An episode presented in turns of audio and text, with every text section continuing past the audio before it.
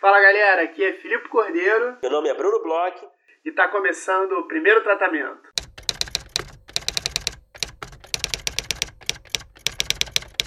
Fala Brunão, tudo bem? Fala Filipe, como está essa força? Tudo bem, cara. Vi que você tá contente aí nessa nossa abertura, você uma energia para cima nessa sua resposta, Bruno. Sentiu, né? Senti, gostei.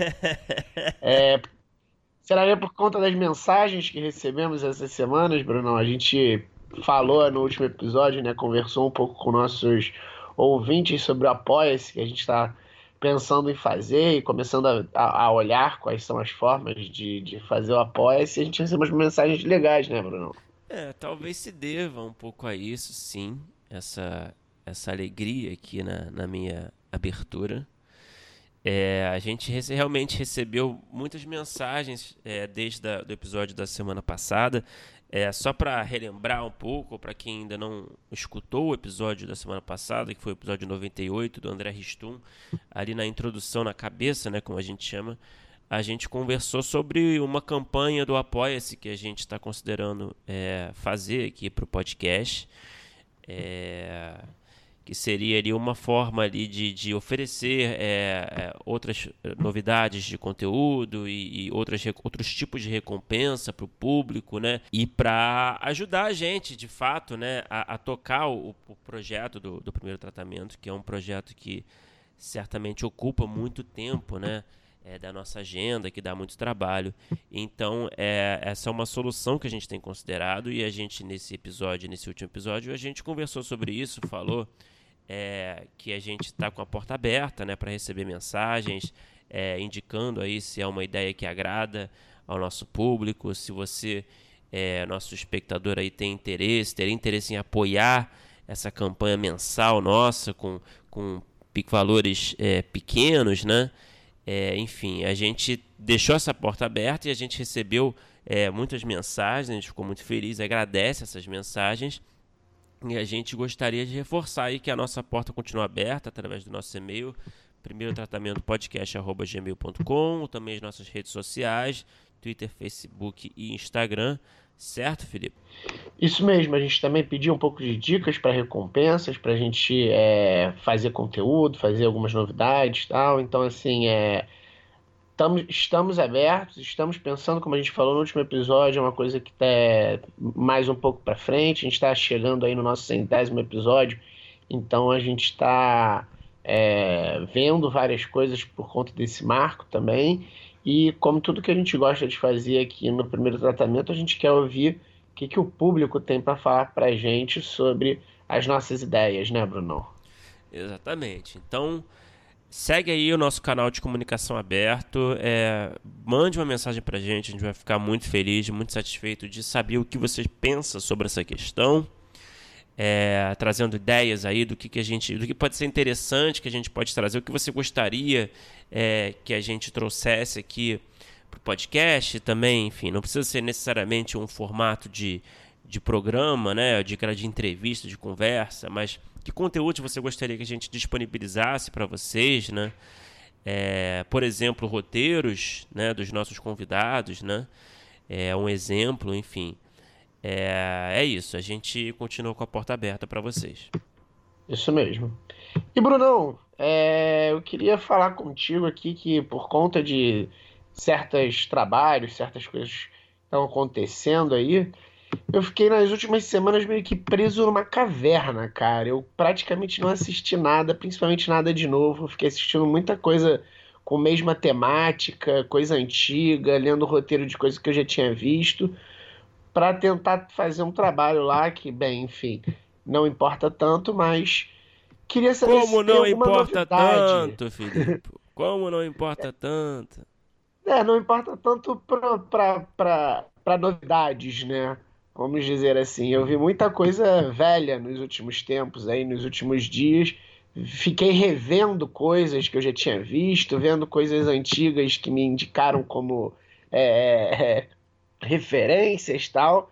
E eu tô meio que fora do, das novidades. Estrearam séries aí, filme, tem filme de série, tem um monte de coisa aí que estreou. E eu queria saber o que que você andou vendo, porque eu sei que você é um cara é, muito ligado em todas as novidades do mundo audiovisual.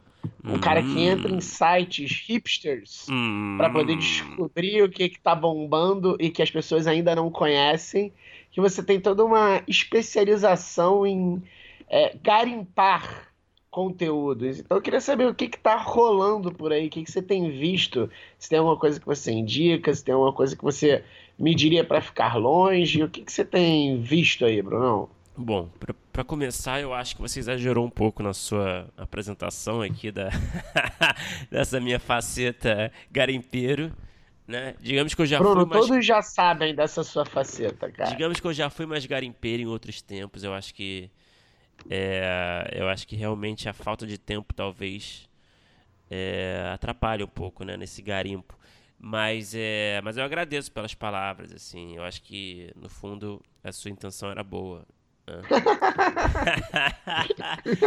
mas do que, eu, do que eu vi recentemente, eu acho que eu não, não foi, na realidade, nada de muito hipster, né? Eu, eu vi, eu, eu assim, eu, eu separei aqui para comentar só porque eu acho que tem uma relevância, tem um zeitgeist rolando é, sobre essas coisas que eu vi, né? Eu separei dois, duas séries, é, no caso um filme e uma série, né? Para comentar rapidamente, que eu acho que muita gente está vendo ou já viu, então não é nada de hipster novamente. Um, uma delas é o El Camino, né? Que, porra, o que, que tem de hipster no El Camino, eu te pergunto? Nada. É, o El Camino é o filme do Breaking Bad, né? Exatamente, do, do Breaking Bad aí, feito pela Netflix, é, continuando a história do Jesse Pinkman, esse personagem aí tão amado por todos nós, dessa série tão querida. E, bom, todo mundo já viu, não sei se você não viu, né, Felipe? Você tá na sua caverna, Eu não, não vi. Eu não vi, eu não vi. Não tem, que que não tem Netflix na sua caverna? Na, na, minha caverna tem Netflix. O problema é que o, o que eu estou acessando da Netflix da minha caverna são coisas muito muito antigas, muito ruins. Pô, tem coisa, inclusive, que eu achei que ia ter na Netflix e que já saiu, então na minha caverna eu quase não estou entrando na Netflix. Entendi. Tem uma, tem uma. A internet é ruim na caverna, né? A internet está péssima na caverna. Mas enfim, o El Camino, é, sem querer estragar a experiência para você, Filipe, é, e também de quem está ouvindo a gente, mas acho que muita gente já viu, né? É, enfim, eu, cara, eu, eu gostei do El Camino, eu achei um bom filme. Eu sou muito fã de Breaking Bad. É, achei um bom filme de ação, na verdade, né? É um bom filme de ação, se você pensar. São duas horas ali bem decentes. Agora, se você me perguntar se precisava existir, eu não tenho tanta certeza. Não né? precisava. É, eu acho que não, na verdade, né? É, na realidade, na minha opinião, Felipe, se é que ela importa, é que. Eu não sei, assim, tem muita gente que diz que teve uma ponta solta ali no final do Breaking Bad, né? Que resolveu a história de todo mundo, mas o, o Jesse, é, a história dele não, não teve uma resolução. E assim, se você pensar, eu não sei se isso, eu concordo com isso, né? Ele foi liberado lá do, do trabalho lá escravo dele lá dos nazistas lá, dos neonazistas né? E a última vez que a gente vê ele, ele está saindo ali, é, dirigindo ali pela estrada. É, então teve uma resolução em que ele saiu, né? Foi libertado, né? Foi para a liberdade, mas ao mesmo tempo tem essa, esse ponto de interrogação, né? O que, que aconteceu com ele? O que, que vai acontecer, né?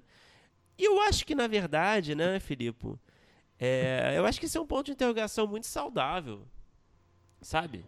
Aham, uhum, cara, é. eu, eu, eu não vi o filme, né, ainda, mas eu concordo de grau, lembrando da série aqui, que eu não acho que seja uma ponta solta o final dele, não. Exatamente. Eu acho que, que eu acho que até combina, assim, com algumas coisas que eram até elegantes na Breaking Bad, assim, é, de não precisar ter que ficar também explicando tudo por tudo, sabe? É, ele tem um final que é interessante, ele tem uma cena bonita no carro chorando, é, né? Sim. Quando ele consegue fugir e tem tal. Tem tanto significado aquela cena, né? E até para o pois trabalho, é, o trabalho de é. fotografia, o trabalho de direção, o trabalho principalmente do Aaron Paul, né? É, e fica, sei lá, fica aberto a sua imaginação, né? E considerando tudo, a bagagem toda de Breaking Bad que você tem, Pois é. E aí eu tenho uma dúvida, Brunão, porque assim, ó, a gente aqui no, no primeiro tratamento, a gente não se importa tanto com spoiler, né? A gente já fez episódio especial de séries e tal. a gente às vezes até tenta não falar com muito spoiler quando a gente vai falar de alguma coisa, mas a gente não consegue se segurar muito. Eu confesso que eu não me importo tanto com spoilers assim. Então eu vou é, trabalhar em cima do seu julgamento, mas eu fico curioso com certas coisas. É, você falou aí que é um filme de ação, é um bom filme uhum. de ação. É engraçado, eu não, eu, não, eu não imaginava que o Jesse, depois daquela última cena dele, ainda fosse se envolver em tanta ação. Assim, o, o personagem dele é, caminha em Breaking Bad pra sair dessa zona de ação, dessa porrada. Ele tá ele é um cara que já não tava mais afim há um tempo já.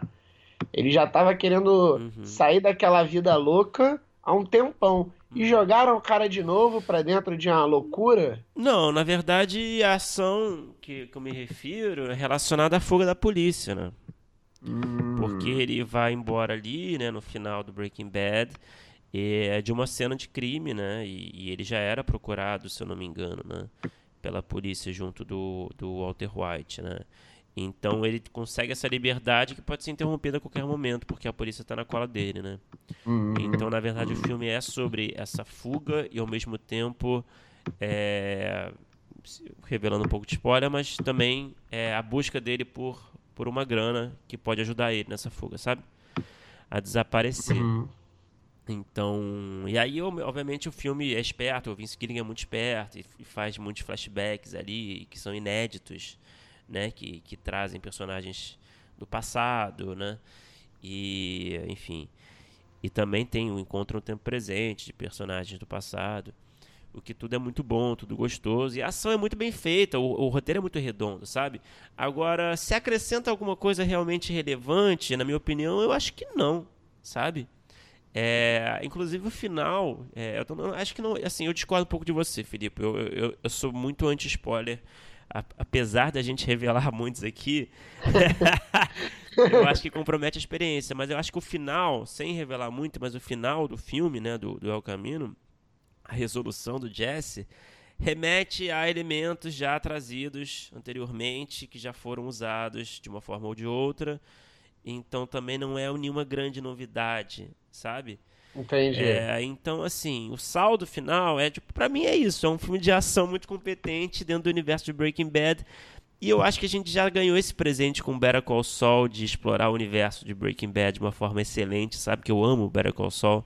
Eu acho que faz, assim, é exatamente igualzinho ao Breaking Bad a experiência que está assistindo, feito com uma competência enorme. É dirigido igual, editado igual, filmado igual, é com o mesmo tom. É, e revela novas facetas, sabe? Do universo uhum. ao mesmo tempo. E eu acho que esse filme não revela exatamente, sabe? É meio que uma nostalgia muito competente. Essa é, essa é a minha conclusão. Entendi. Sabe? Mas dá pra ver, pelo que eu senti você falando, assim. Você me, me indica ver? Agora ah. eu tô saindo da caverna, graças a Deus. É, eu tô com, comprei meu passe de liberdade da caverna. né? Os neonazistas é, te liberaram? É, melhor não falar assim, porque vai quem tá ouvindo aí, mas eu tô saindo da minha caverna. E, e aí tô pensando em ver e fiquei nessa dúvida. Vale a pena? Ah, claro, pô. A gente, pô, você que é fã de Breaking Bad, né? Acho que todos são todos que escrevem, a maioria pelo menos, né? É fã, eu acho que, pô, por um fã vale muito a pena. Novamente, é um filme muito competente. Agora, não espere que, que seja, assim, uma experiência. É, não, assim. Não de... tem a genialidade do que era Breaking Bad, só é um filme competente. É, porque explora. É, é, um, é um recorte ali muito, muito bem feito, mas. Mas é o que eu falei, não, não traz muita novidade, não é, assim, não é uma experiência que realmente vai te deixar boquiaberta, né? Então, mas é claro que como fã de Breaking Bad, eu acho que você vai adorar, vai adorar rever lá o Skinny Pete, né? você vai adorar ver aquela galera lá da, da Meth. Pô, então vou assistir, vou ter que acabar. e que mais, Brunão, que você tem visto? Tem mais alguma coisa? Então, o outro, outro, outro projeto que eu ia falar a respeito é o Transparent, né? O Transparent é uma série muito querida que, nossa, eu sempre gostei desde o começo. Não sei se a gente já comentou aqui essa série da, da Amazon, acho que uma das primeiras séries da Amazon originais. Eu não sei se você já chegou a ver, Filipe. Não, ainda não. Eu tô com a Amazon agora bem recentemente, então eu vou, é uma que tava na minha lista pra eu ver, eu vou acabar vendo por agora só. É, eu não tô falando exatamente como dica de série, porque eu acho que já, já passou, esse barco já, já partiu, né? Mas. É, a gente é... já falou várias vezes aqui sobre Transparent, mesmo sem eu ter visto. Eu sei que você Olha falou só. já algumas vezes. É, eu, no caso eu tô me referindo aqui ao final do Transparent, né? Que saiu é, nos último, no último mês, eu imagino. Mas eu só vi agora recentemente, nos últimos dias. Saiu a última temporada do Transparent, que na realidade não é uma temporada, é só um filme. É Então um são duas filme- séries que terminaram como filmes. Isso, é um filme musical que encerrou a Eita. série. Pra quem não conhece a história é, é, midiática que tá rolando, né? É, o protagonista da série, o Jeffrey Tambor, ele se envolveu, teve ali ass- um escândalo de assédio com uma outra atriz da série. Então ele foi demitido por conta disso. E aí o, o jeito que a criadora lá, Jill Solo, encontrou, penso eu, para terminar essa série, é, considerando essas circunstâncias, foi encerrar de uma forma inesperada, aí fazendo um- uma conclusão ali é, curta ali, né? Em vez de ter uma temporada inteira, ela fez um filme de quase duas horas, se eu não me engano, para encerrar a série. Só sem, que o, sem o personagem Sem. do protagonista. é, ele falece, né? Logo na primeira cena revela-se que ele faleceu. A Mora, no caso, né? Ela é trans. Uhum, uhum. É, e aí é isso. Aí o filme trata desse luto, é, só que de um, no- em um musical, né? Que é uma coisa realmente que é difícil de se esperar, né? O, o Transparent, inclusive, tem alguns momentos, né? Até essa última temporada, esse último filme, tem alguns momentos musicais, principalmente, né? Por conta de uma personagem lá, que é a ex-esposa do, é, da Mora, né? Que ela quer ser atriz e quer cantar e tal. É, mas nunca, mas nunca passou disso, né? Nunca teve de, de fato momentos musicais na série, né? Uhum. Então, pouca coisa assim. Então, foi uma novidade. Agora, se você me perguntar se eu gostei desse final, Era onde eu ia chegar. eu vou te dizer que eu não gostei, cara. Achei uma bagunça. Não Nossa, gostou? Achei uma bagunça horrível, achei muito ruim. Muito ruim, fico muito triste de Caraca, dizer é isso. mesmo? Muito ruim. Ah, cara, é uma doideira, né, cara? É um musical muito louco, né, cara? E assim, eu acho que não. Eu não sei. Eu acho que destoa muito do tom da série, sabe? Eu sei que essa era a intenção também, né? A série já não é uma série muito convencional, né? É uma série ali que foge dos padrões, né? É bem Mas, mas você achou sem graça? Você achou. Achei uma bagunça. Eu achei que são. eu achei que não tem nada a ver com a série, sabe? Claro que tem, né? a- a- o musical foca na- nos pilares da série, né? Que é falar de, ju- de judaísmo, falar da comunidade trans, LGBT. Então, essa é a série. Transparent é isso. É, é judaísmo e, e- e- e temáticas né, é, LGBT, Aham. que eu acho ótimo, sempre adorei. Então o musical mistura isso, na verdade, mistura canções com esses temas. Só que eu acho que as músicas são ruins. Eu acho que os atores, eles não são atores bons de musical, sabe? Eles não cantam direito, Uhum. eles não sabem, é, não têm experiência com dança, com nada. E eu acho que a criadora também, se eu não me engano, eu acho que ela também não tem experiência com musicais. Então eu acho que não só não tem nada a ver com o resto da série, com a proposta da série, mas é muito esquisito, é muito mal feito, eu achei, sabe? Hum, E tem essa coisa entendi. da música entregar literalmente, né? A letra entregar literalmente o que os personagens. É, é a intenção dos personagens, que nunca foi uma coisa do Transparent, né? O Transparent sempre jogou no subtexto, sabe? Uhum. Então, sempre, sempre foi uma série muito inteligente, muito sofisticada. E o musical vai para um outro caminho, sabe? Então, são canções muito esquisitas é, que não funcionam para mim, sabe? Sem querer bancar Então você acha que esse- não fez jus ao, ao, a, a, a toda a história da série, esse final? Porque assim, eu acho que a gente teve um papo aqui que a gente tem dois produtos de séries que só são parecidos por conta de serem um filme, porque eu acho que o do Breaking Bad não dá nem pra dizer, porque não é um season finale nem nada, mas acaba que tem essa coincidência que são dois filmes, mas o do Breaking Bad não compromete o legado. Não, não. O do. Transparent compromete o legado? Eu não diria comprometer o legado, eu acho que não chega tanto. Talvez um pouco, cara, na minha opinião. É opinião, claro, isso. Aham. É, mas eu vou gostar, eu vou continuar com memórias muito, né, é, muito calorosas, né, sobre as outras temporadas. Mas assim, eu acho que uma- o que aconteceu foi uma bagunça enorme, cara. Realmente não faz o menor sentido para mim esse final. E, e assim, eu penso que poderia ter sido feita uma temporada mesmo, talvez reduzida, é, sobre o luto, tudo bem. É, essa história da, da morte da Mora, se, for, se essa era a única solução possível, beleza. Agora, fazer um musical que não tem nada a ver, sabe? É, eu realmente uhum. não comprei. E eu acho que ninguém comprou, na verdade. Se você começar a olhar umas críticas aí também por aí, pedir umas opiniões, é difícil achar alguém que comprou. Mas se você estiver ouvindo a gente você é. comprou, você fala com a gente, manda também um e-mail no, no, pro nosso e-mail, manda um, uma mensagem, a gente vai gostar de saber e discutir aqui. É, do El Caminho também, se você gostou mais do que eu, é, se você achou que, que é uma experiência revolucionária assistir o El Caminho, você fale pra gente aqui que a gente, a gente adora esse debate aqui e ouvir o que você acha sobre o que a gente assiste. Verdade, Brunão. É, então, assim, só para terminar, só para botar os pingos nos is.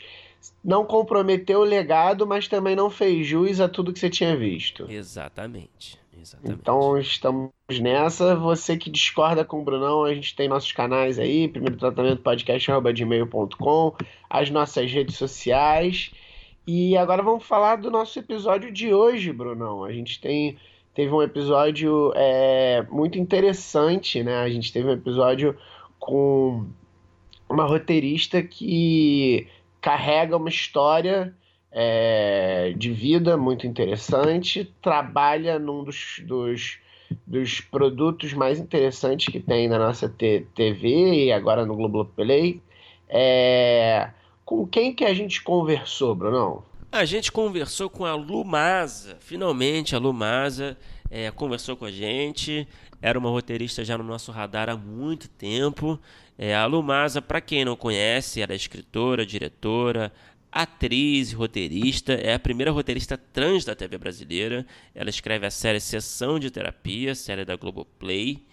É, que é um, uma, um remake, né? Uma série que a gente já conhece há algum tempo, um remake brasileiro. É, de uma série israelense muito legal.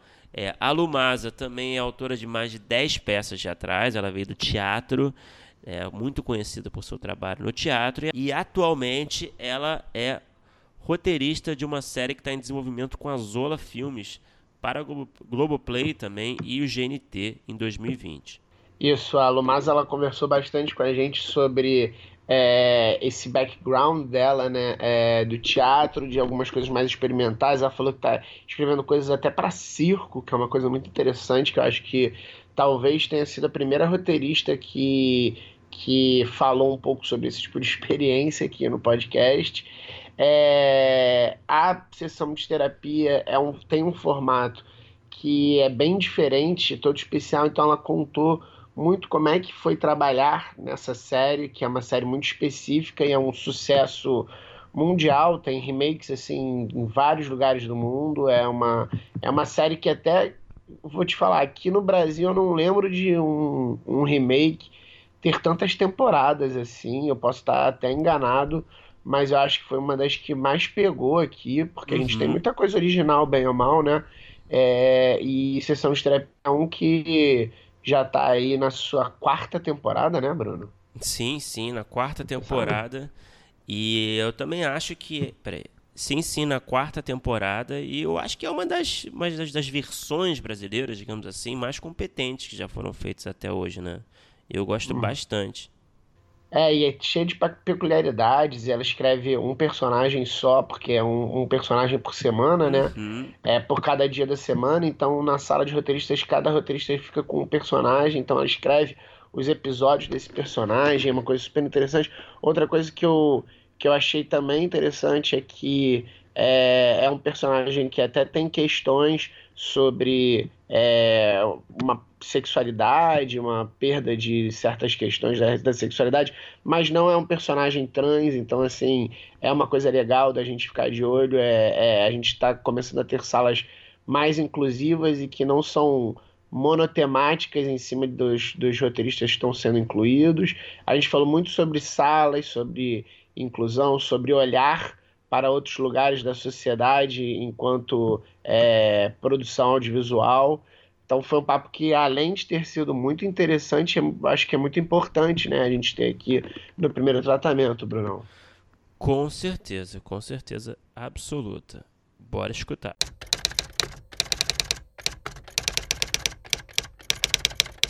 Lu, seja bem-vinda ao primeiro tratamento. É um prazer falar com você.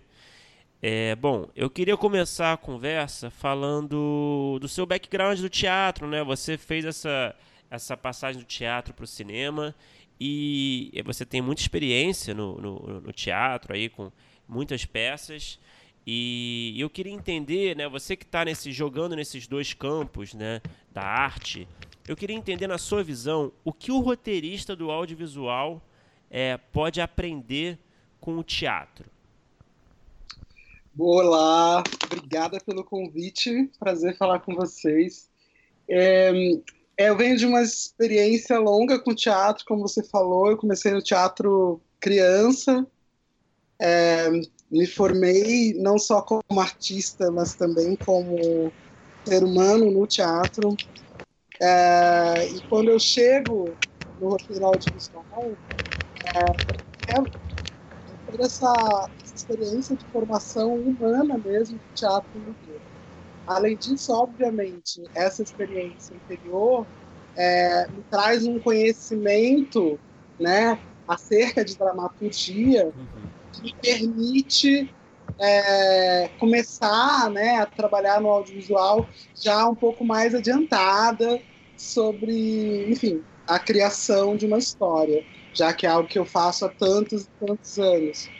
É, eu sinto que o, o, o, que o, o que a dramaturgia teatral tem de mais poderoso para oferecer para o roteiro, me parece, no audiovisual hoje, é essa perspectiva de uma inclusão de olhares diferenciados, de olhares de, de outros pontos, né, que partem de outros pontos, então que lançam né, visões novas para diferentes temas.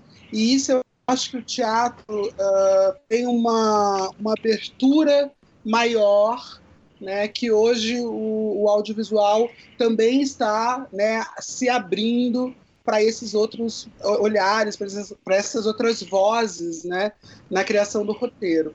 Além disso, é, acho que o, o, teatro tem como característica no seu texto né, uma, uma qualidade de diálogo que é perseguida né, por, pelos autores teatrais. Uhum. É, enquanto no audiovisual a gente tem o recurso da imagem, que é maravilhoso, né, que nos contempla tanto, é, mas eu acho que a dramaturgia teatral tem essa característica de uma qualidade de diálogo que pode contribuir e enriquecer muito o resultado final de um roteiro audiovisual. Interessante. É, mas me diz uma coisa, você é, agora você pretende trabalhar direto no audiovisual ou é, você ainda se vê como uma roteirista de teatro? Não, eu sou uma escritora. O meu interesse é em criar e contar histórias, é, seja em que suporte artístico for. Né? Uhum. Obviamente, o teatro é, é minha grande escola, meu, meu, meu, onde está o lastro né, é, que eu possuo, e é onde eu volto sempre vou revoltar, né, sempre. É, é minha fonte maior, uh, criativa, artística. Mas eu tenho tido, nos últimos anos, né, um, um foco em desenvolver histórias em outras linguagens, né? Então, nos últimos tempos, eu trabalhei uh, tanto no audiovisual como em outras expressões cênicas, como circo, como um teatro uh, mais lírico, né? um teatro sem falas. É, então, eu tenho feito outras experiências uh, em diferentes linguagens para dar conta dessas histórias que, que eu tenho para contar. É, o audiovisual, particularmente, tem me interessado muito por ser uma linguagem que eu também estou é, cada vez descobrindo mais, né? Então isso me desperta, obviamente, um interesse, né? Me desperta uma paixão nesse momento e também é, me traz a possibilidade de dialogar com uh, um público ainda maior que o teatro, que pela natureza, né, efêmera de se dar num acontecimento, num momento, num espaço específico, não tem a, a mesma possibilidade uh, que o audiovisual tem de ser visto em diferentes tempos, né, em diferentes lugares. Então, nesse momento, eu tenho dedicado, colocado bastante energia nos meus trabalhos que, em projetos ligados ao audiovisual. É, não, eu ia falar, é, aproveitando ainda esse que a gente está falando de teatro, Lu, é, e do audiovisual também, é, eu, na minha percepção, assim, eu, eu acho que, que o teatro e o audiovisual são mundos que são é, que funcionam à parte, né? Eu acho que é como se eles mal conversassem, né? Eu não sei se você tem essa mesma percepção que eu. Geralmente, né? Claro que tem exceções, por exemplo, o seu caso aí. É, você acha que deveria existir uma maior aproximação entre o, um intercâmbio talvez maior entre o teatro e o, e o mundo audiovisual? Ah, com certeza. É, infelizmente, a gente tem uma. Primeiro que a gente tem uma, uma, uma coisa no Brasil de, de ter uma dificuldade de entender artistas que se expressam em diferentes linguagens, ou mesmo artistas que se expressam em diferentes funções do fazer artístico, né? É, a gente tem uma, uma, uma, setorização muito grande, né? O ator é ator, o diretor é diretora, a roteirista é roteirista, o cantor é cantor, né? E quando é, um desses artistas né, se pretende fazer outra função ou atuar em outra área que não a que está habituado, tem um estranhamento né, tem o estranhamento de mercado, às vezes tem o estranhamento do próprio público, né? É, e isso acho que traz uma, uma carência mesmo de intercâmbio de profissionais que tem toda a capacidade, todo o instrumental de transitar em diferentes áreas.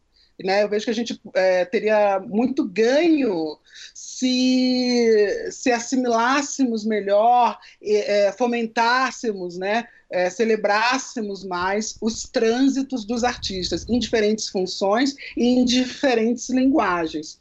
É, particularmente a relação de teatro e audiovisual, é, o, que eu, o que eu vejo é um, um distanciamento muito grande, né? E muitas vezes até um preconceito, né? Existe. Mas por parte de quem? De qual você acha que tem um, existe uma resistência? Talvez, não sei se essa é a melhor palavra, mas é uma resistência talvez de alguma parte ou de ambas as partes? Eu acho que de ambas as partes, porque esse pensamento que eu te falo, né, desse preconceito que se tem com os artistas que transitam, sejam em funções, sejam em, em, em linguagens, em, área, né, em diferentes áreas do fazer artístico, eu acho que isso é maior, né, e isso é uma, uma visão que está enraizada, uh, me parece que de forma mais generalizada. É, então, eu acho que isso se dá em diferentes é, e em todas as direções. Uhum. No caso de teatro e cinema, o que eu percebo é que né, teatro e cinema, teatro e TV, né, teatro e audiovisual, o que eu percebo é que o teatro, por sua vez, tem o seu preconceito uh, no sentido de muitas vezes achar que pela linguagem do audiovisual, que muitas vezes é naturalista, essa linguagem é, naturalista exigiria menos, né? Então, de alguma forma, é, tem um entendimento que o audiovisual, principalmente o audiovisual televisivo, né? Que eu vou falar mais de televisão, que é, que é a área que eu trabalho, né? Mais do que cinema, é, no momento. Então, assim, existe esse preconceito com a televisão, né? Com o produto televisivo, uhum. como produto é, que não tem a mesma profundidade e nem a mesma exigência artística uhum. desse profissional, seja um autor, uma autora, seja um ator, uma atriz.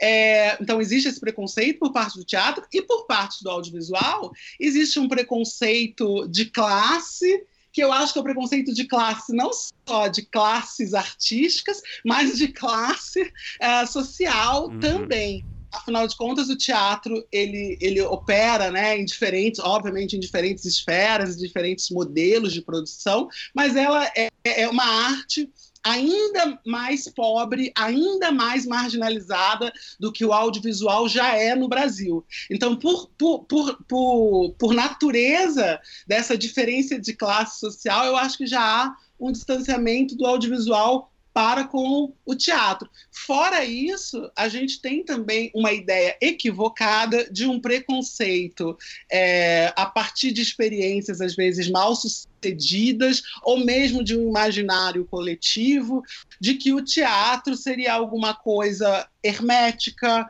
alguma coisa é, pretensiosa, alguma coisa enfadonha, alguma coisa dura. Uhum. Né? É, eu mesmo já ouvi, uh, né, trabalhando no audiovisual, várias vezes o adjetivo teatral como um adjetivo de crítica negativa, né? Uhum. como algo pejorativo. Né, falando, ah, este roteiro, esta fala é muito teatral. E eu pensei, bom, mas qual é o mal disso, né?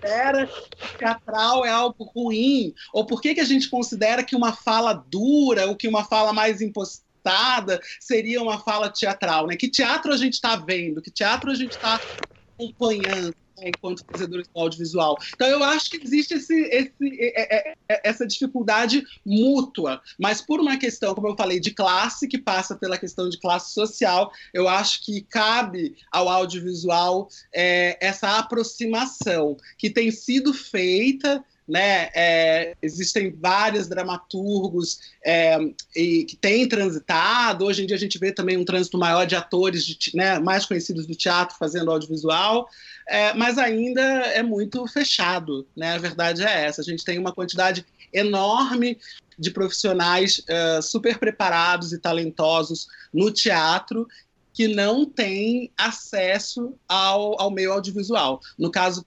especificamente de autores, é, isso se dá com muita dificuldade, porque existe tantas limitações de conhecimento específico técnico, né, é, uhum. da linguagem do audiovisual, que muitas vezes os autores de teatro não têm acesso, e muitas vezes o, o, o audiovisual também não tem a, a, a, a, paciência, digamos assim, tempo, né, de uhum. formar tecnicamente esse profissional, porque ele já está criativamente, né? Ele só precisa ter um conhecimento técnico, ele só precisa de um treinamento, é, porque a arte, né, o, o, a criação, esse profissional já tem, esse artista já possui, né? Então eu acho que cada vez mais é, o audiovisual vai perceber que no teatro existem profissionais que estão plenamente é, aptos criativamente para escrever, por exemplo, um roteiro, e que muitas vezes demanda só de um investimento de tempo ou de, enfim, de treinamento técnico para esse profissional é, entender, compreender algumas particularidades do audiovisual, né? É, então acho que esse trânsito ele é muito necessário. Acho que ele não acontece mais por conta desse preconceito que eu falei mútuo, mas cabe realmente ao audiovisual é, né, receber, olhar mais para esses talentos que estão fora da bolha é, das produções de TV e de cinema no, no Brasil. Né? Ô Lu, é, aproveitando esse assunto, é, a gente já conversou com alguns é, roteiristas e autores que trafegam entre teatro e audiovisual principalmente. E é, fazendo meio que um, de certa forma, até jogando ponta, entre aspas, porque tanto eu quanto o Bruno, a gente é, é roteirista até um pouco mais voltado para audiovisual. O Bruno até tem algumas incursões no teatro, mas eu acho que talvez também seja a opinião do Bruno, é, pelo menos pelo tempo que a gente tem conversado com roteiristas, eu imagino, que existe uma certa. existe uma facilidade maior é, do roteirista de teatro conseguir é, absorver e trabalhar com audiovisual. E quando é ao contrário a gente nota que às vezes tem mais dificuldade. Eu pelo menos penso assim. E, e aí interessante conversar com você que é, trabalha e conver, contou aqui pra gente ainda com outras formas de arte até circo tal. Você concorda com isso? Você acha que é, ter uma base, talvez fora do audiovisual, é, no teatro e nessas outras formas de arte, é, são predicados, somam muito a visão do autor, da roteirista que vem para o audiovisual é, e por isso talvez seja a, a, gente tem esse sentido de conseguir levar com um pouco de mais facilidade é, ou você acha que são dois bichos diferentes mas que a gente acaba vendo que é, conseguem levar de qualquer forma eu acho que o, o, o trabalho no audiovisual ele ele é mais partimentado, né? compartimentado, melhor dizendo. Ou seja, ele, ele tem um, uma natureza que permite que pessoas com diferentes talentos criativos na hora de uma escrita desenvolvam muito bem. Né? Então, você tem grandes roteiristas que fazem ótimas escaletas, grandes roteiristas que fazem ótimos diálogos, você tem grandes roteiristas que fazem as duas coisas, você vai ter gente incrível no desenvolvimento, você vai ter gente incrível é, escrevendo de fato, é, você tem a possibilidade de, de trabalhar dentro do roteiro em, em, diferentes frentes né, do processo. No teatro, talvez o processo é todo muito mais artesanal e a autoria geralmente é individual, né, não é de uma equipe, como é no caso do audiovisual, eu acho que talvez demande uma, um, um, um traquejo, um, um, jogo de cintura ali, é, uma urgência maior para dar conta dessa natureza mais limitada mesmo do teatro. E aí, a partir dessa é, familiaridade com essa limitação, eu acho que talvez é, esses autores estejam mais preparados para quando encontram uma situação de roteiro audiovisual. E o sentido inverso talvez encontre um pouco mais de dificuldade, porque tem essa é, é, essa questão de uma autoria individual, é, de ter que dar conta de, de, de, tudo ali com um texto, com poucos recursos, né? Hoje em dia você muitas vezes não tem nenhum recurso é, cenográfico para dar conta da ambientação de uma cena e você precisa construir esse ambiente a partir ali é, das ações, principalmente dos diálogos dos personagens. É, é essa esse jogo com as limitações do teatro pode ser um pouco mais custoso para quem vem do audiovisual em alguns casos. Eu acredito nisso uh, pela minha experiência das duas linguagens.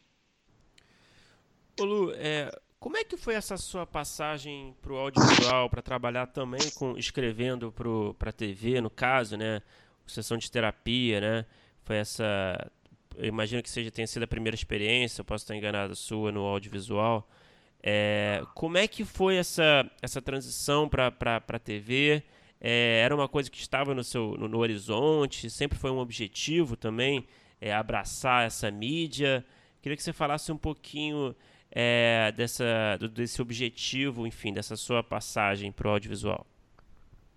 Eu, eu, acho muito difícil é, uma pessoa ser roteirista no Brasil e não ter tido uma formação básica pelo audiovisual através né, dessa, dessa linguagem que a gente desenvolveu e aprimorou e criou uma identidade própria tão forte que é a telenovela né? Eu acho que todo mundo né, que nasce no Brasil nasce assistindo uma novela. Obviamente as pessoas vão se desinteressando ao longo da vida ou não né mas boa parte das pessoas vão se desinteressando ao longo da vida. Mas esse contato né, com uma narrativa é, que bebe no melodrama, uma narrativa que é seriada, né? Eu acho que é um, um, um, primeiro contato que fica registrado na gente, sabe? Então, quando eu, eu começo a escrever, eu escrevo uh, imaginando as, né, as possibilidades de contar uma história que eu conheço. Né? E essas possibilidades são o filme, né, o cinema uh, e a televisão em primeiro lugar. Né? Aí depois vem o teatro, de, né, é, um pouco antes veio a literatura, mas a primeira referência de contar uma história que eu tenho, é, né, além do livro de contação de história infantil, etc., é a novela. Né? Esse é o primeiro contato com as histórias adultas, inclusive, né? de criança assistindo novelas que têm temas ali que não são uh, infantis. Então, é, essa formação, digamos, básica, é, me despertou sempre interesse em dialogar com ela, porque é, era a primeira referência. Depois, quando eu começo a escrever para teatro, estudar dramaturgia, estudar teoria teatral, crítica, a, é, obviamente meu, os meus interesses modificaram um pouco, mas eu continuei uh, tendo o desejo de desenvolver algo para essa mídia, né? Uh, agora mais ajustado a, a, uma, a um formato que neste momento me parece mais interessante, uh, que tem sido as séries, mais com abertura para escrever outras coisas, inclusive novelas, que acho que ainda uh, cumpre essa função uh, de primeiro contato com narrativas seriadas no Brasil, né? E, mas e como é que foi o, é, esse momento é, que se concretizou de fato o, o convite para escrever a sessão de terapia? É, foi através das suas peças. É a Jaqueline Vargas, né? Jaqueline Vargas, se não me engano, é a criadora da, do Sessão de Terapia. Como é que ela fez o convite para você? Como é que foi essa dinâmica? É, a, a Jaqueline Vargas, que é a autora do Sessão de Terapia, né, a criadora da versão brasileira uhum. da série, é, ela tem uma formação teatral, ela própria. É, e é muito interessante, porque o formato do sessão de terapia, ele é um formato que, de alguma forma, né? De alguma forma não, vamos, vamos vou ser menos é, cautelosa, né? Mas ele, ele realmente remete a uma estrutura Sim. teatral. Bastante. No sentido né, de que é um é como se fosse um ato contínuo, não tem variação de cenário, né, não tem não tem não tem corte de ambientação, enfim. Que podia ser é, inclusive facilmente, né, encenado num palco, né? Poderia, uhum. poderia, poderia. Então, é, essa, a, essa estrutura né? E essa formação, essa proximidade, né? Justamente que tira esse preconceito que a gente falou, etc. É, da Jaqueline com o teatro, com a dramaturgia teatral, é, é, faz com que ao longo das temporadas de sessão de terapia, vários uh, autores de teatro tenham contribuído com a série como roteiristas.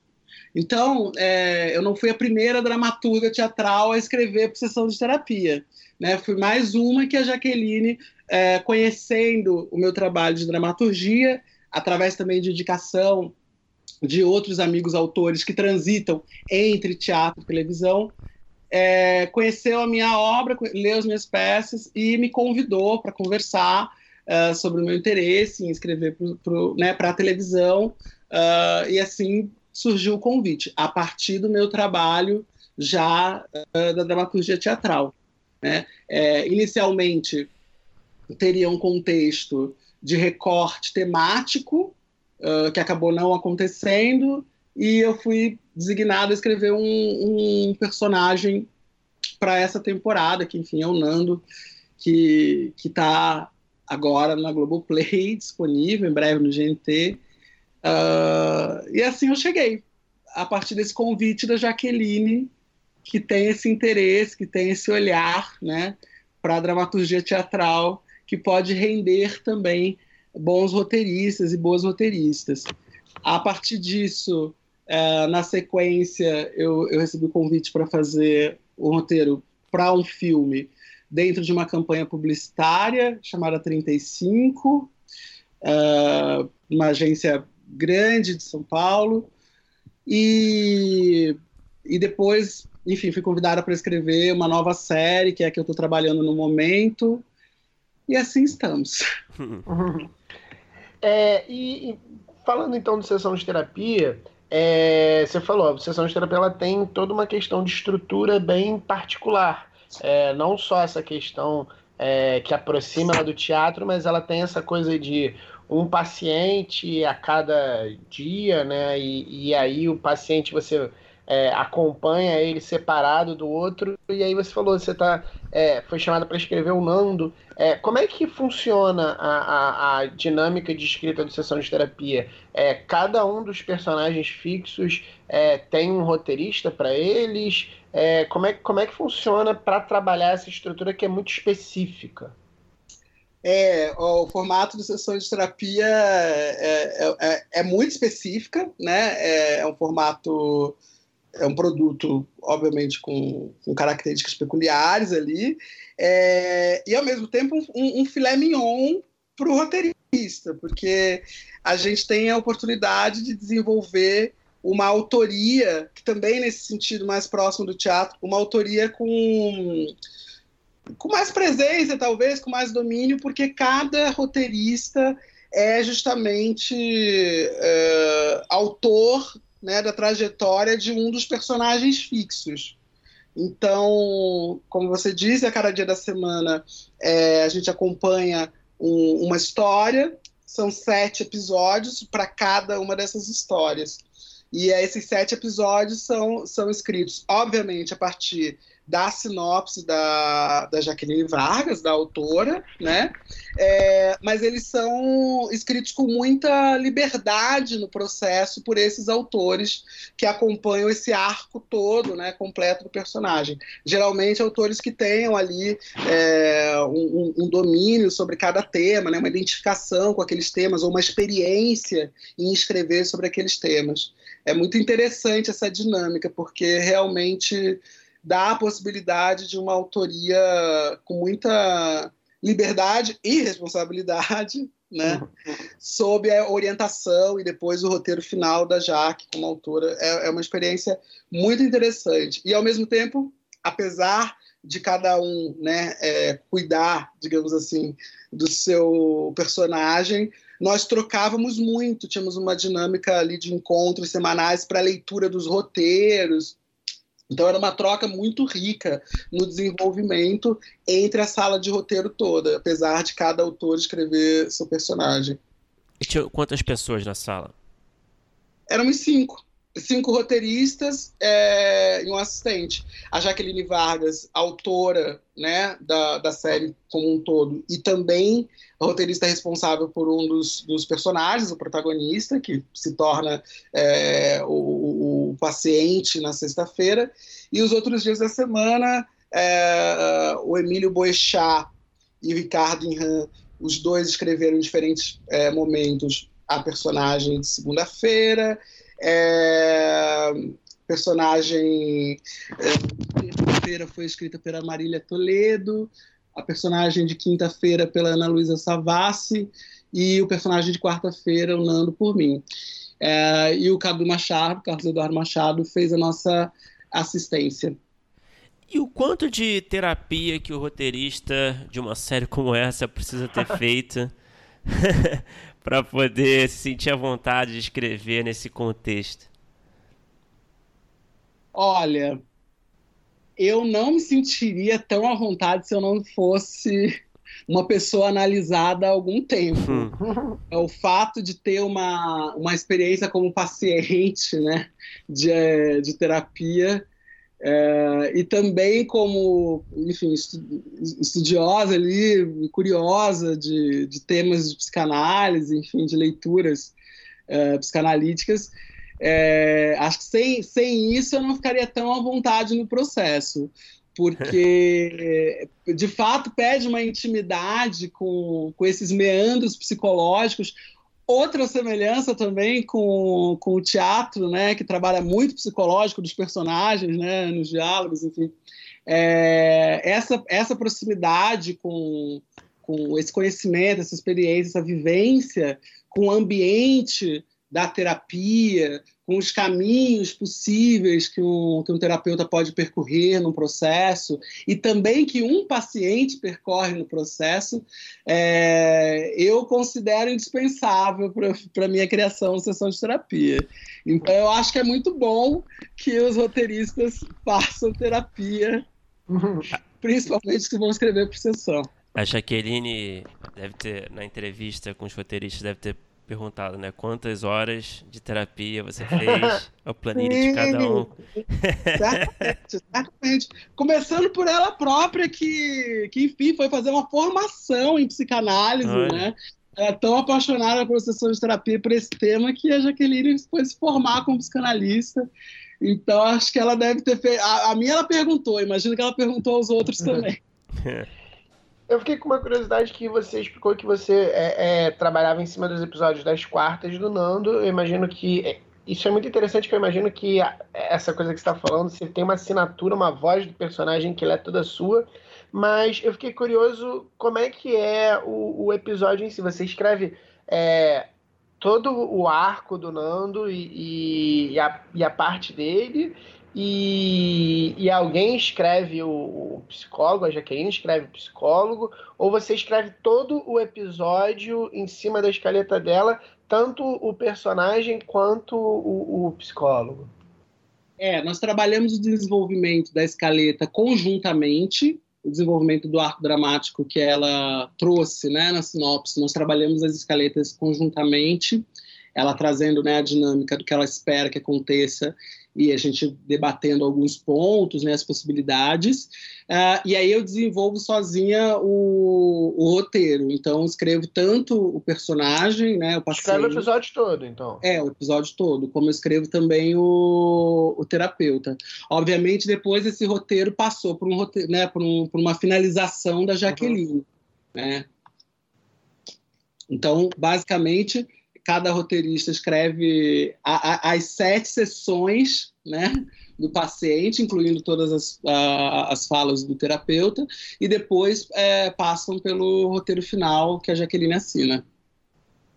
Uhum. Assim, e ficou muito bom, viu? Parabéns. Eu estava assistindo, esses dias eu estava assistindo é, alguns episódios para me preparar para a conversa, e como passa rápido, né?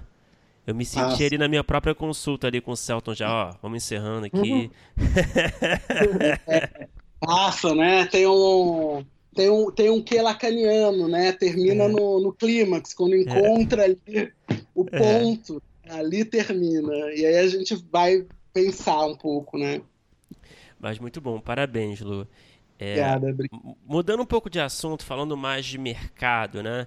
Eu queria saber como é que você enxerga o cenário é, dentro, assim, falando mais especificamente do, do, nosso mercado aqui, né, do audiovisual, é, o cenário para mulheres trans, é, atrás das câmeras e também na frente das câmeras, né? É, existe, você sente que, que existe um preconceito grande, o mercado está mais aberto também? Como é que você pensa sobre isso? Porque eu tenho uma sensação de que, que é uma coisa que deve acontecer muito, né? Que as, roteiristas trans provavelmente devem ser mais requisitadas quando a série é sobre o universo trans, né? É, eu, enfim, eu queria saber como é que você pensa, como é que você enxerga esse momento é um momento muito positivo, no sentido de que muitas coisas estão acontecendo, ao mesmo tempo é um momento muito preocupante, porque muitas dessas coisas estão sob ameaça de deixarem de acontecer. Então a gente vive um momento de progresso que está né, é, enfrentando ali uma tentativa que será frustrada de ser embarreirada pelo conservadorismo, pelo progresso. Então, se a gente ganha invisibilidade ao trabalhar com os temas trans, porque né, existe uma discussão cultural nesse momento sobre a, a humanização da nossa existência, que até então foi exotificada, foi tipificada, criminalizada, patologizada, né? E só é, agora a gente está realmente conquistando tanto direitos civis como o entendimento é, da civilização de que nossas existências são tão humanas quanto qualquer outra, uhum. né? É esse é, esse momento é, desperta, obviamente, interesse na produção de conteúdo que retrate essa realidade. É, e a visibilidade ela tem acontecido do tema, da discussão. Só que muitas vezes a visibilidade se dá sem representatividade. Ou seja, a gente vai fazer um, uma série sobre personagem ou com um personagem ou uma personagem transgênero, mas é, convido um ator cisgênero para fazer, né? Sob diferentes alegações. Isso ainda acontece, né? Ainda que várias é, iniciativas hoje não recorram a essa tática que a gente chama de transfake, o ato de um ator cisgênero representar um personagem ou uma personagem transgênero, é, ainda existem produções que lançam mão desses recursos, com diferentes justificativas.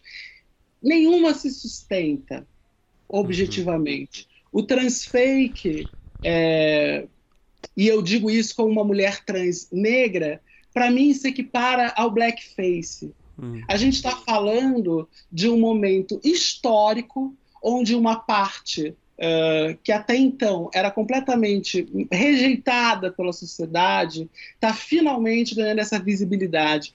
Para essa visibilidade ser real e não hipócrita, passageira, ela precisa se dar pela inclusão dessas pessoas reais no mundo real mundo real é o trabalho, é a educação, são todas as possibilidades que um cidadão e uma cidadã têm na sua existência e que eram negadas sistematicamente pela estrutura da nossa sociedade.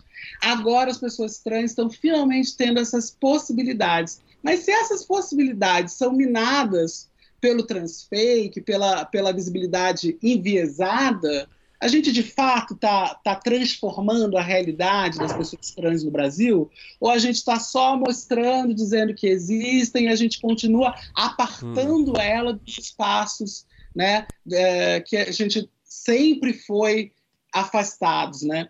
Então, eu acredito que a representatividade, que é a presença né, da, da, dos nossos corpos nos espaços, ela é a condição para essa naturalização e humanização das pessoas trans.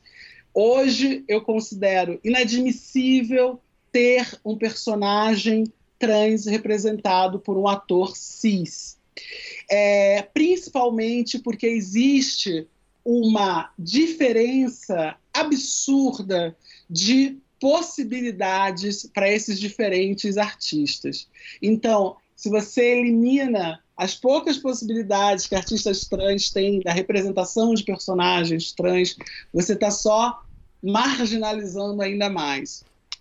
Então, é, isso falando né, do que você falou das diferentes áreas, falando da, da, da atuação então, uhum. de frente, atrás das câmeras, é, o que eu percebo é que essa é, aproximação das pessoas trans, essa inclusão de fato das pessoas trans, ela se dá a passos ainda mais lentos do que esses que eu falei referente aos atores e atrizes, porque nesse caso eles estão na frente das câmeras.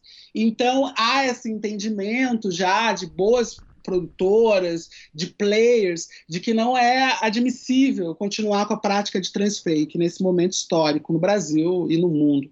É, Agora, entender que a representatividade também precisa se dar na autoria dos roteiros, que a representatividade também precisa se dar na direção é, da, da obra, isso está acontecendo, mas acontece a passos mais lentos. Né? Não é à toa que só agora está acontecendo, né? que, que eu fiz, que outras pessoas agora começam a surgir em outras produções, fazendo também, escrevendo, né, compondo salas de roteiro. Muitas vezes, não foi o meu caso no final do Sessão de Terapia, mas muitas vezes com roteiristas ainda limitados a escrever sobre personagens trans, né, sendo requisitados nesses momentos, mas eu acho que é super positivo porque são essas pessoas mesmo que precisam escrever, somos nós que precisamos contar as nossas histórias agora, sem a edição de um olhar que não possui a nossa vivência, sem a edição de um olhar cisgênero, que naturalmente, sem a vivência, vai cometer equívocos, até porque nós estamos falando de uma humanidade que foi rejeitada até agora e ainda é rejeitada por muitas pessoas. Então a gente está falando de algo que não é de conhecimento, não é, não está dado culturalmente, não está entranhado na nossa vivência, no processo civilizatório. Enfim, é realmente algo que ainda estamos é, contando e descobrindo né, essa existência.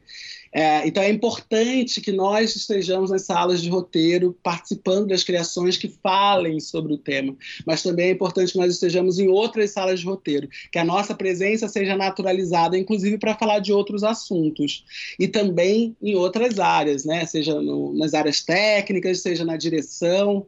É a gente só vai ter algum equilíbrio quando a gente olhar uma, uma produção não ver só homens brancos, ou não ver uma maioria esmagadora de homens brancos criando e, e, participando da técnica. É importante a gente ver uma equipe e perceber que tem autores negros, que tem diretoras trans, entende? É importante a gente ver essa diversidade presente, incluída de fato em diferentes áreas, porque a gente não pode esquecer que existe uma. Não dá para negar que existe uma hierarquia criativa num processo.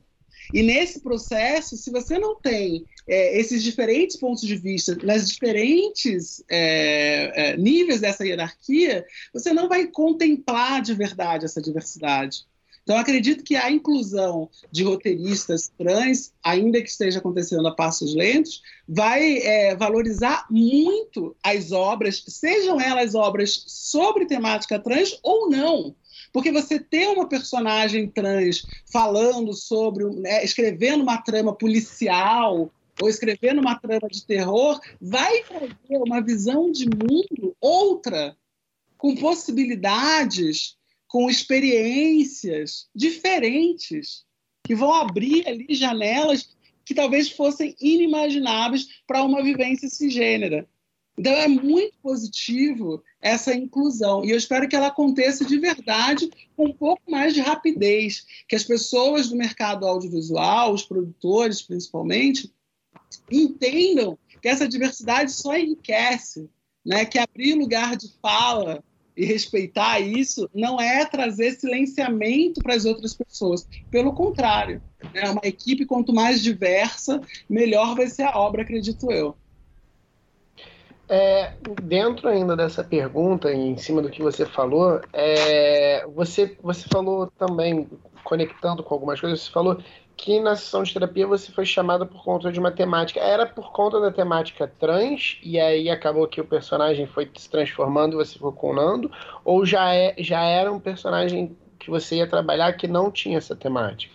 Não, inicialmente o personagem que eu iria escrever uh, seria um personagem que discutiria a questão de gênero. Uh, no entanto, o personagem foi, enfim, guardado para uma outra possível temporada de sessão de terapia. E é, me surgiu a possibilidade de trabalhar o Nando, que é um homem que está vivendo uma crise com o seu gênero. Né? Como eu falo num dos roteiros, os homens esquecem que a masculinidade, né, que ser homem também é uma questão de gênero. Né? Que gênero não é uma questão só de mulheres e nem só de pessoas trans. Então, de alguma forma, eu considero que eu continuei escrevendo sobre gênero na sessão de terapia. Uhum. E, e, aí até me pergunta, porque parte importante do caso que você respondeu, é sobre essa é, segmentação de mercado que, por um lado, a gente tem uma, uma abertura, a gente passou a se preocupar é, com lugar de fala, a gente passou a se preocupar com é, principalmente agora no mercado de séries, né, mais efusivo, assim, com é, salas de, de roteiro mais diversas e que olhem para alguns lugares, mas às vezes eu sinto que tem muita preocupação da, da ligação direta entre trama e sala, e aí às vezes acaba tendo uma certa setorização da, da diversidade. Então, assim, é, se na série vai ter trama trans, a gente vai procurar uma roteirista trans e às vezes numa série que não tem esse esse é, é esse tema simplesmente as portas vão estar completamente fechadas. E aí eu te pergunto, é, você acha que simplesmente as portas estão fechadas ou esse momento está abrindo portas para outras, é, é, para autores trans, para mulheres, mulheres negras, é, escreverem sobre outros temas que não só aqueles que são os do dia a dia de, delas e deles? É, eu acho que é, é cada passo de uma vez, né? É, curiosamente, contraditoriamente, é, quando estreia a sessão de terapia né, e marca ali com o primeiro roteiro, é, a gente tem um roteiro escrito por uma pessoa trans que não fala sobre trans. Uhum. Né? É, então, eu acho que de alguma forma, olha que curioso, apesar dessa setorização, né, começou desta forma. Uhum. Né? Não começou com alguém escrevendo sobre a questão trans, especificamente. Isso eu acho muito curioso, muito interessante. E acho um, um ponto da, da, da, Jaqueline incrível. Agora, o que é, você fala, sem dúvida, quando tem personagens trans, vão chamar roteiristas trans, quando tem personagens negros, chamam roteiristas negros. E muitas vezes não dão é, oportunidade desses autores escreverem sobre qualquer outra história, o que é uma pena, é lamentável. Pois Mas é. Mas só o fato dessas histórias, que são as nossas histórias, que sempre foram contadas pelo ponto de vista né, branco, pelo ponto de vista cisgênero, finalmente estarem sendo contadas por nós, eu já acho um avanço muito grande. E acho que é parte desse passo a passo que a gente precisa percorrer para alcançar algum tipo de equilíbrio né, que a gente pode buscar de diversidades. Óbvio também que quando a gente fala sobre lugar de fala, sobre representatividade, a gente está falando de questões que estão muito ligadas ao pensamento identitário, né? E aí você vai pensar, sim, nas identidades, né? E nas identidades dos artistas como um, algo que está é, em contato, em diálogo direto com a sua criação. Então essa identidade ela assume um protagonismo né, uh, na criação do artista. Nesse momento em que a gente está começando a respeitar essas políticas identitárias, a gente está começando a re realmente é, incorporar essa diversidade de identidades na nossa vida, seja na nossa vida privada, no nosso círculo de amigos, na nossa sala de roteiro, na nossa sala de universidade, é, enfim, nas nossas relações amorosas, enfim, em todos esses lugares, né? A gente está agora abrindo, eu acho que é o, o, realmente um passo de cada vez. Nesse momento, eu acho que a gente tem que celebrar essas conquistas, que estão ligadas à identidade, mas não permitir que elas nos limitem, porque senão é outro tipo de marginalização, a limitação, né? O Lu, você comentou aí que você está escrevendo outra série agora. Eu não sei quanto que você pode revelar, é, mas o que você puder falar sobre essa série, né, será muito bem-vindo de informação. É, não sei, tem algum sigilo aí? Tem, tem sigilo. Suspeitei. Tem, é, tem sigilo. Tá. O que eu posso falar, que enfim já foi noticiada, é que é uma série é, que eu estou desenvolvendo com a Zola Filmes, do Rio de Janeiro. É uma série criada pelo José Henrique Fonseca e o Gustavo Bragança. Olha, que legal. E para o ano que vem, é, para a Globoplay e para o GNT novamente.